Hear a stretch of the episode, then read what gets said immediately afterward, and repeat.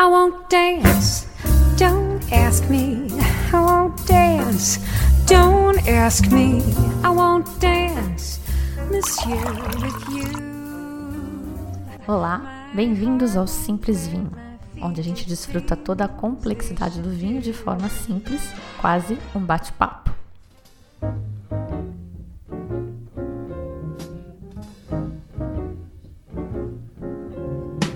heaven. In heaven. And my heart beats so that I can hardly speak. And I seem to find the happiness I see. When we No programa de hoje, faremos um passeio pela Rota Romântica na Alemanha. E nosso guia será o livro Viagens, Vinhos e Histórias do Milton Assunção. Eu recebi um exemplar desse livro para divulgar e, como o livro é escrito em primeira pessoa, eu tentei resistir à tentação de dar os meus pitacos enquanto eu conto a história para vocês. Obtive um sucesso parcial nesse desafio, acho que vocês vão notar. Eu não conheço a Rota Romântica, então nessa viagem eu vou junto com vocês. E aí, lá pelos 19 minutos do áudio, aí sim eu falo um pouco mais de vinhos. Vou falar da principal uva da região de Franken, onde está a Rota Romântica, e da estrutura de vinhos alemã. Aquela pirâmide de qualidade que a gente já viu da Itália, da França e de Portugal. E o melhor de tudo vai ser o meu alemão impecável. Bora lá? A Romantische Straße, ou Rota Romântica, vai de Würzburg, na região central da Alemanha, até Füssen, no sul, já perto dos Alpes. É uma estrada de 410 quilômetros que passa por 28 cidades medievais, muito perto umas das outras. É possível guiar por todos os 410 quilômetros em um dia, mas se você quiser conhecer melhor a região, o ideal é dedicar no mínimo três dias. A Romantische Straße foi uma ideia de turismo brilhante. Todas essas cidades estavam no passado ligadas entre si por estradas pequenas e era o caminho de Frankfurt e Würzburg para Munique, no sul do país. Com as construções das autopistas, essas estradas tornaram-se secundárias. Muito da economia que era gerada pelo tráfego intenso nessas rodovias secundárias ficou comprometido. A ideia de transformar essas pequenas estradas em uma estrada romântica, além de estimular a economia, criou polos turísticos atraentes. Antes de viajar, fiz uma programação e um planejamento das cidades às quais eu iria dedicar mais tempo e aquelas onde iria dormir. O mapa e as descrições das cidades são encontrados facilmente na internet. Aluguei um carro no aeroporto de Frankfurt e, como eu já conhecia Würzburg, iniciei o passeio pela segunda cidade, Tauberbischofsheim. Nossa, que arraso, meu alemão, hein? Uhul! Vou até repetir mais brasileiramente para tentar fazer mais claro. Tauberbischofsheim, tudo numa palavra só. Voltando então. Região vinícola. Essa região toda em volta de Würzburg faz parte da Franconia, considerada a mais importante na produção de vinhos da Alemanha. Segundo registros históricos, o vinho é produzido nessa região há mil anos. Há, inclusive, um documento datado do ano 777, pelo qual Carlos Magno doou uma vinícola inteira a um monastério da região. Logo no início, nos quilômetros 41 e 63, as cidades de Lauda Königshofen e Welkersheim são produtoras de vinho. Um parênteses meu aqui. Não se preocupem muito com esses nomes, como o próprio autor diz, em qualquer busca no Google você vai achar a rota toda com os nomes bem bonitinhos, se você precisar. Fecha parênteses. Nessa região predomina o vinho branco produzido com as uvas Sylvaner, Miller Turgal e Riesling, que representam 80% de toda a produção. Já o vinho tinto é produzido principalmente com a uva Pinot Noir. Visitei algumas vinícolas e degustei vários vinhos. Não sou muito apreciador de vinho branco, mas os que experimentei eram muito bons. Já os tintos, para o meu gosto, deixaram a desejar. Não vale a pena ficar muito tempo nessas cidades. São cidades de passagem onde você pode parar, conhecer, degustar alguns vinhos e seguir em frente. No primeiro dia, dormimos em Rottenburg der Tauber. Gostaram agora, hein? Você pode entrar de carro dentro das muralhas, seguir as indicações e buscar um hotel. Já estive nessa cidade várias vezes e volto sempre. É uma cidade medieval com prédios e casarões antigos, cheia de atrações. É indescritível. Só indo lá para ver como é linda. Uma cidade tão atraente que há tours diários de Frankfurt e Munique, que ficam a mais de 200 quilômetros. A cidade tem muitas atrações, mas há um lugar que faço questão de visitar. Uma livraria muito charmosa que eu, inclusive, usei como referência para o showroom da rua Tabapuã na época da Macron Books. Como chegar lá? Vá até a praça principal, onde está o chafariz. Se ficar de frente para o relógio astronômico, é uma ruazinha à direita que tem lojas de sapatos e que vai dar em um dos arcos de saída da cidade. A livraria fica no fim da rua à esquerda. Há também, todos os dias, às 20 horas, um tour a pé que sai da Praça Central, guiado por um personagem muito especial. Ele mostra lugares especiais, escuros, escondidos, relacionados à história. Custa 7 euros por pessoa e dura uma hora. A cidade é cheia de histórias e uma delas muito especial. Já no fim da Segunda Guerra Mundial, os americanos e franceses bombardearam com aviões várias cidades onde havia destacamentos nazistas. Quando os aviões sobrevoaram Rotenburg, havia uma neblina tão intensa que não conseguiram localizar jogaram algumas bombas, fizeram um pequeno estrago e desistiram. Resolveram então enviar um contingente por terra para tomar a cidade. O general americano John McCloy, comandante do destacamento, quando chegou aos arredores e viu as muralhas, veio à sua memória imagens e histórias da sua infância. Sua mãe sempre lhe contara de uma cidade medieval que ela havia conhecido na Alemanha e que, de tão linda havia lhe inspirado a pintura de várias telas. Ele reconheceu em Rothenburg a cidade medieval das histórias e das telas da sua mãe e tomou uma decisão. Não vamos bombardear. Vamos dar uma oportunidade aos nazistas de deixarem a cidade. O comandante alemão, por sua vez, tinha assumido o posto fazia poucos dias e já sabia que a guerra estava perdida. Para proteger a si e seus comandados, aceitou entregar a cidade no dia seguinte. Dito e feito, na manhã seguinte, todo o destacamento alemão abandonou a cidade e os americanos puderam assumir sem disparar nenhum tiro. Essa é a razão por que Rottenburg ob der Tauber foi uma das poucas cidades que conservaram suas muralhas, prédios e edifícios intactos. Em 1952, o general McCloy, já reformado, voltou à cidade e foi devidamente homenageado. No dia seguinte, continuamos a viagem logo após o almoço. O próximo pernoite seria em Nordlingen. No caminho, eu havia anotado quatro cidades na minha programação após Nordingler mas ao chegar vi que não havia nada de especial em nenhuma delas.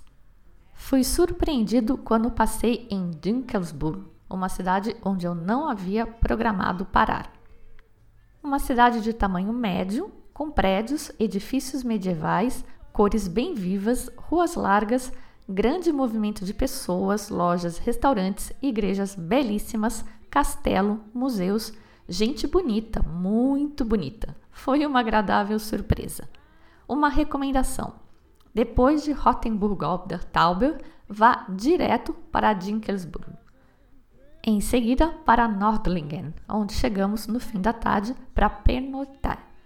Essa cidade fica em uma cratera formada pela queda de um meteoro há 15 milhões de anos. Vale a pena uma descrição maior. Há 15 milhões de anos, um grande meteoro caiu nessa região da Rota Romântica.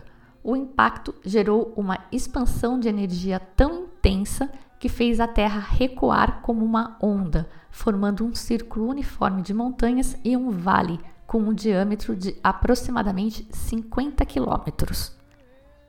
Com a chuva, todo esse vale ficou coberto pelas águas, formando um grande lago. Com o passar dos séculos, a água foi escoando por fendas nas montanhas e o lugar acabou ficando uma planície uniforme e fértil. Oficialmente, Nordlingen foi fundada em 898 da era cristã, mas recentemente escavações descobriram um castelo romano de 85 a.C. Os estudos científicos e as descobertas sobre a queda do meteoro foram iniciados há 50 anos. Ainda hoje, são realizadas escavações em várias partes, encontrando provas concretas. Acredita-se que, com o impacto, foram criadas várias toneladas de pequenos fragmentos de diamantes que estão incrustados nas rochas. Na cidade, várias igrejas e prédios construídos com pedras escuras estão sendo analisadas e acredita-se serem partes do meteoro. Uma das atrações da cidade é o Museu da Cratera Ries, como ela foi denominada. Ali estão fragmentos do meteoro, diversas rochas e pedras resultantes do impacto e da energia desprendida. Há também fragmentos de meteoros de diversas partes do mundo. A grande atração é uma pequena pedra trazida da Lua em uma das missões Apollo. Como as outras cidades, Nordlingen tem vários museus, lojas, torres e lugares para visitar. Nordlingen, Rothenburg-Tauber e Dinkensbuhl são as únicas três cidades medievais da Alemanha que conservaram todas as suas muralhas intactas após a Segunda Guerra Mundial. Aqui também o reino é da cerveja. A cervejaria Ankerbrau, fundada em 1608, produz cerveja de ótima qualidade. Outra curiosidade é que Nordlingen é a cidade natal de Gerd Miller. Boioi! Eu também, mas o autor explica. É aquele centroavante baixinho da Alemanha na Copa do Mundo de 1974 autor do gol da vitória nos 2 a 1 na final contra a Holanda. 1974. Muito bem. Saindo de Nordlingen, a primeira cidade, Harburg, fica no alto de uma das montanhas da cratera Ries. A atração é um castelo medieval de 1150, muito bem conservado e considerado uma atração turística importante. Os tours de Munique para Rothenburg ob der Tauber incluem uma passagem por Harburg para visitar o castelo. É um lugar muito procurado para casamentos. Michael Jackson o considerava o castelo dos sonhos, entre aspas, e inclusive tentou comprá-lo. O que não se fala nos tours e que vale a pena mencionar é que foi nessa região que a água do lago formado pelas chuvas na cratera Ries há muitos séculos vazou, formando o Vale Nordlingen. Estudos identificaram as fendas por onde a água escorreu. A primeira cidade que vale a pena mencionar é Donavort. O lendário rio Danúbio na Europa chamado Donau, nasce na Floresta Negra, perto de Freiburg, e passa por lá ainda relativamente pequeno. É super interessante ver o rio Danúbio com toda a imponência, importância e navegável em Budapeste e vê-lo em Donavort, ainda em formação. Seguindo em direção ao sul, a próxima estadia foi em Landsberg-an-Lech. Essa cidade foi cenário de acontecimentos históricos importantes. Adolf Hitler, após uma tentativa de golpe político, foi preso e ocupou a cela número 7 da prisão local. Ali, em coautoria com Rudolf Hess, escreveu seu livro Mein Kampf Minha Luta. De 1933 a 1945, a cela número 7 tornou-se um lugar sagrado de visitação dos simpatizantes do nazismo. Hoje, não é permitida a entrada na prisão para visitas. Como curiosidade, durante a dominação política dos nazistas, o livro do Hitler era oferecido pelo governo federal como um presente de casamento a todos os casais durante a cerimônia. Olha que ideia genial! O governo imprimia exemplares do livro e distribuía aos lugares que celebravam os casamentos civis para serem entregues aos casais. Uma estratégia de doutrinação. E o governo federal da Alemanha pagava para o Hitler os direitos autorais dos livros distribuídos. Outra grande fonte de renda que deu a Hitler muito dinheiro foram os selos postais. Todos os selos postais tinham a sua imagem e ele recebia do governo os direitos de imagem do correio alemão. A cidade, Landsbergen-Lech, foi o berço da juventude hitlerista. Estrategicamente muito importante, esse movimento proporcionou renovação, filiação e continuidade do partido nazista por meio da integração dos jovens. Em pouco tempo, contagiou a juventude de toda a Alemanha. A cidade abrigou também um dos primeiros e maiores campos de concentração de judeus. Foi descoberto e libertado em 28 de abril de 1945 pelo general Telford Taylor. Chocado com o que encontrou, o general Taylor chamou a imprensa internacional para registrar e mostrar ao mundo as atrocidades para que no futuro ninguém dissesse que não havia ocorrido o Holocausto. Além disso, ele obrigou alemães que viviam na cidade a enterrarem os mortos encontrados no campo de concentração. A série de TV Band of Brothers retrata esse momento da Segunda Guerra Mundial. De 1945 a 1950, o lugar foi transformado em um campo de refugiados judeus para a reintegração e restabelecimento da religião e da cultura judaica. Hoje, no lugar, não há nada além de poucas ruínas e algumas lápides. A principal igreja no centro da cidade é católica e belíssima. Faço essa menção porque a grande maioria das igrejas hoje na Alemanha é protestante. Na verdade, quase todas as igrejas na Alemanha tiveram origem católica, mas com aceitação pelos governos da época das teses de Martim Lutero, a maioria foi desapropriada da Santa Sé e transferida para o controle dos protestantes. As pessoas de Landsbergen-Lech não se sentem à vontade para falar sobre a Segunda Guerra Mundial e se fazem de desentendidas. O trecho final da Rota Romântica tem as nove últimas cidades. Em Rottenburg e Steingarten há duas belíssimas igrejas. Construídas em 1085 e 1147, foram reformadas e redecoradas no século XVIII. Para quem aprecia, vale a pena parar para visitar. As últimas cidades da estrada romântica são Schwangau e Fussen, que têm as mais importantes atrações turísticas do trajeto. Os castelos de Hohenschwangau e de Neuschwanstein. Hohenschwangau foi construído em 1837 pelo rei Maximiliano da Baviera em homenagem ao seu filho Ludwig II. Neuschwanstein, por sua vez, foi erguido por Ludwig II para homenagear o compositor Wagner, de quem era admirador e protetor.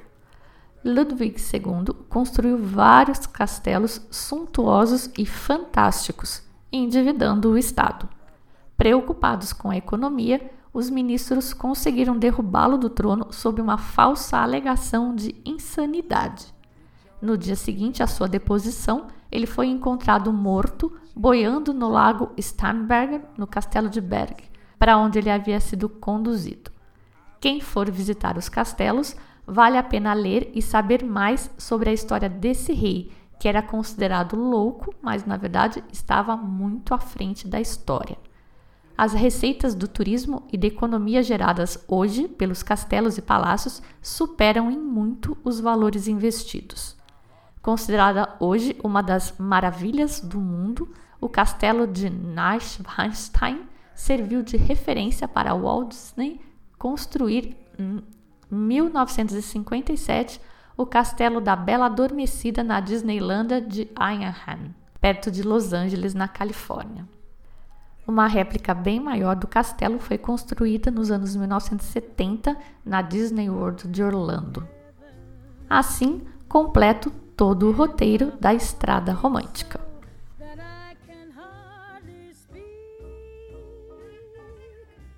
Muito bem, esse relato então foi para apresentar para vocês o estilo do livro Viagens, Vinhos, História, escrito pelo Milton Assunção.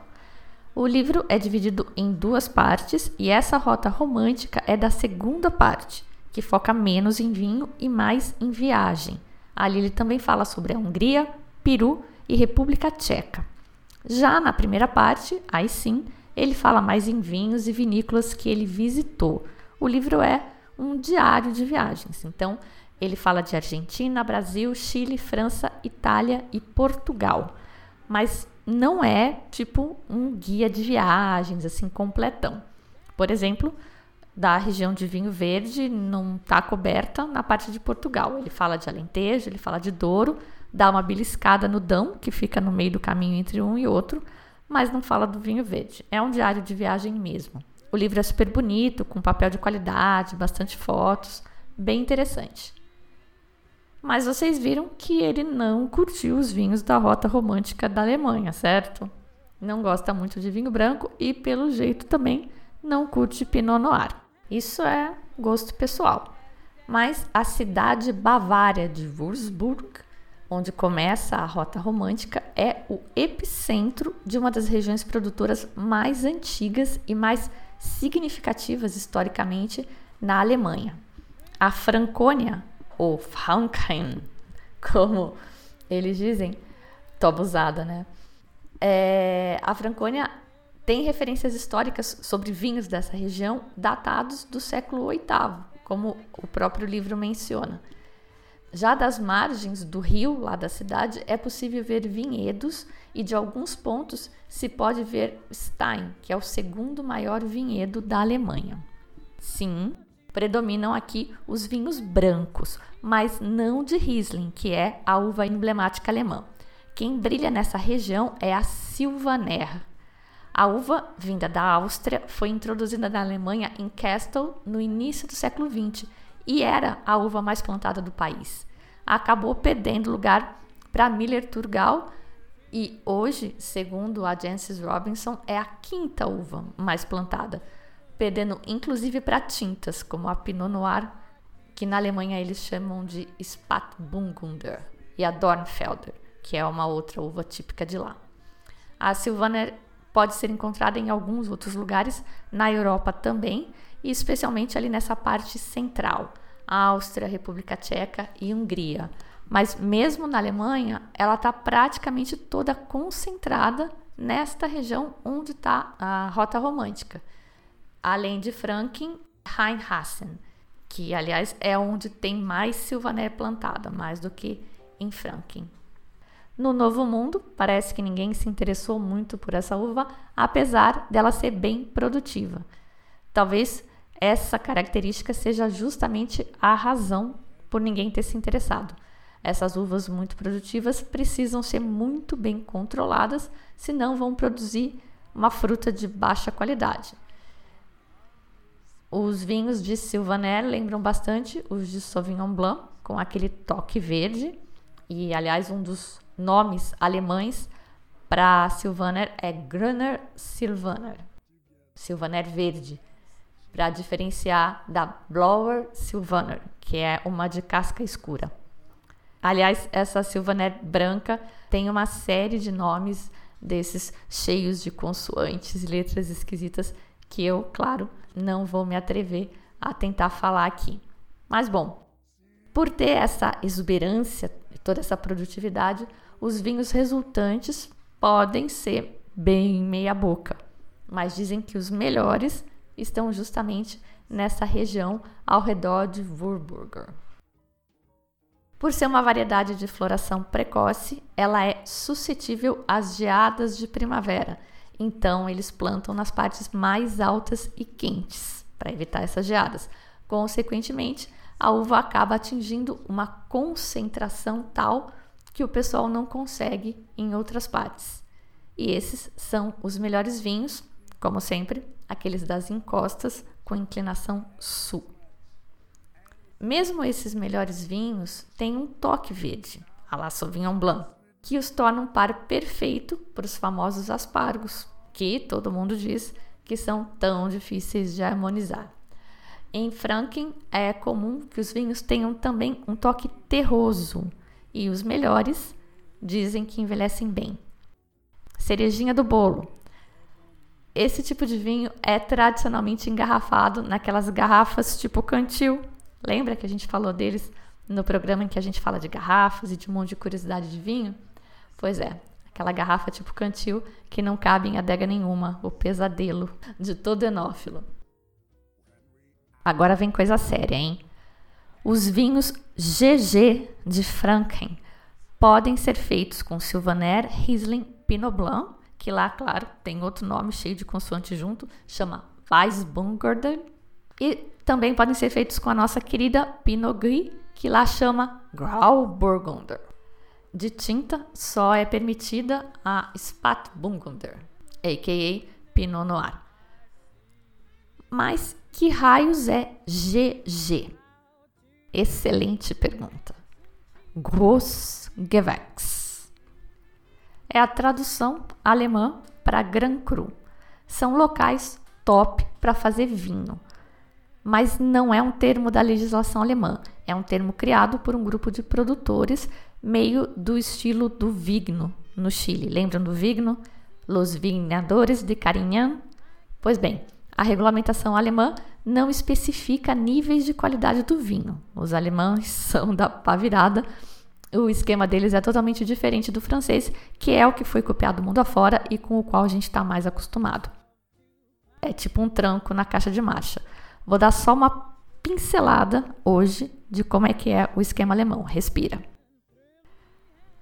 Tem o vinho de qualquer lugar, o Deutscher Wein, tipo vinho alemão de qualquer lugar do país. Aí tem o que seria o equivalente ao IGP, com indicação geográfica protegida, que é o Landwein. Depois vem o DOP, o vinho com denominação de origem. Eles têm 13 regiões DOP. Dentre elas, Franken ou a Franconia, que a gente vem falando até agora. Aí, esses vinhos DOP são classificados de acordo com o peso do mosto ou seja, do suco de uva na vendinha. A gente está falando de peso de suco, ou seja, o peso de um líquido. Então a gente está falando de densidade. E no caso do suco de uva, do mosto, o que, que vai fazer a densidade aumentar? Ou seja, o que, que vai fazer este suco ficar mais pesado? Acertou quem pensou em açúcar maior maturação e concentração, na verdade, mas eles medem isso através do açúcar. Muito bem. Dito isso, baseado nesse teor de açúcar, tem duas classificações em que o teor de açúcar vai crescendo. O Qualitätswein é o vinho de qualidade e o Predikatswein, que é o vinho de uma qualidade extra, um vinho com predicados. Já os vinhos com predicados, os Padkatswein, têm subdivisões. Eu vou falar aqui meio só por falar para vocês ouvirem e depois ouvirem de novo e depois ouvirem de novo. Não se preocupem, eu lembro que eu surtei a primeira vez que eu vi isso, mas vamos lá. O mosto mais leve na vindima, nesta qualidade de vinho, de vinho de predicado, é o Cabinet. Aí vem o Spätlas e na sequência o Auslese. E até aqui eles podem ser doces, mas também podem ser vinhos secos. A partir daqui começam os palavrões, as festas de consoantes e os vinhos só podem ser doces.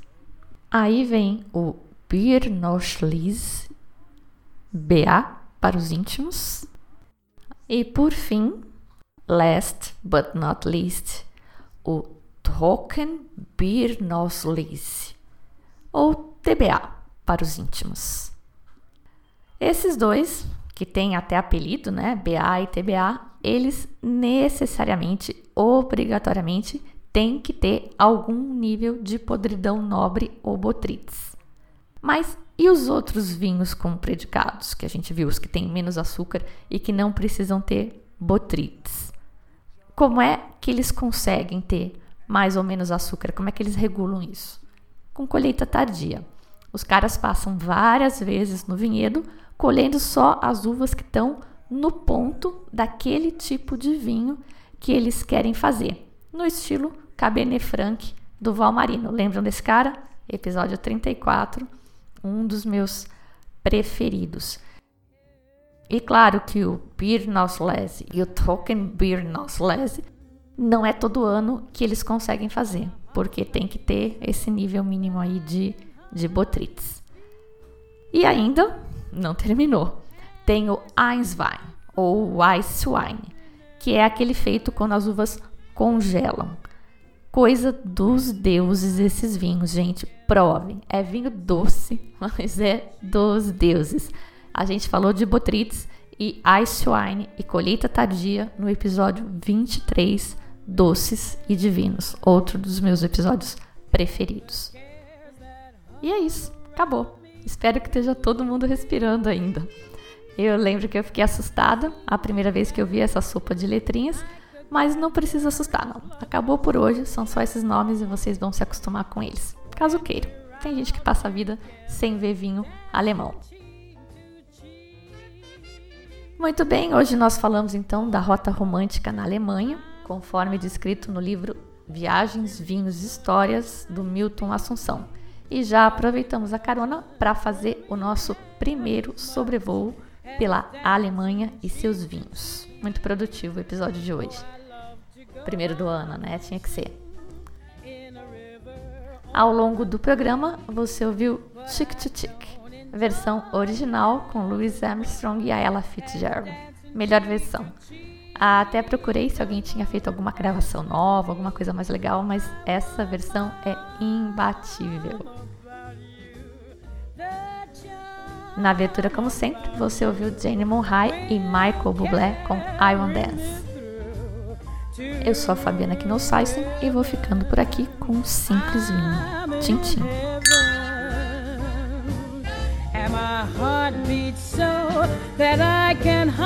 happiness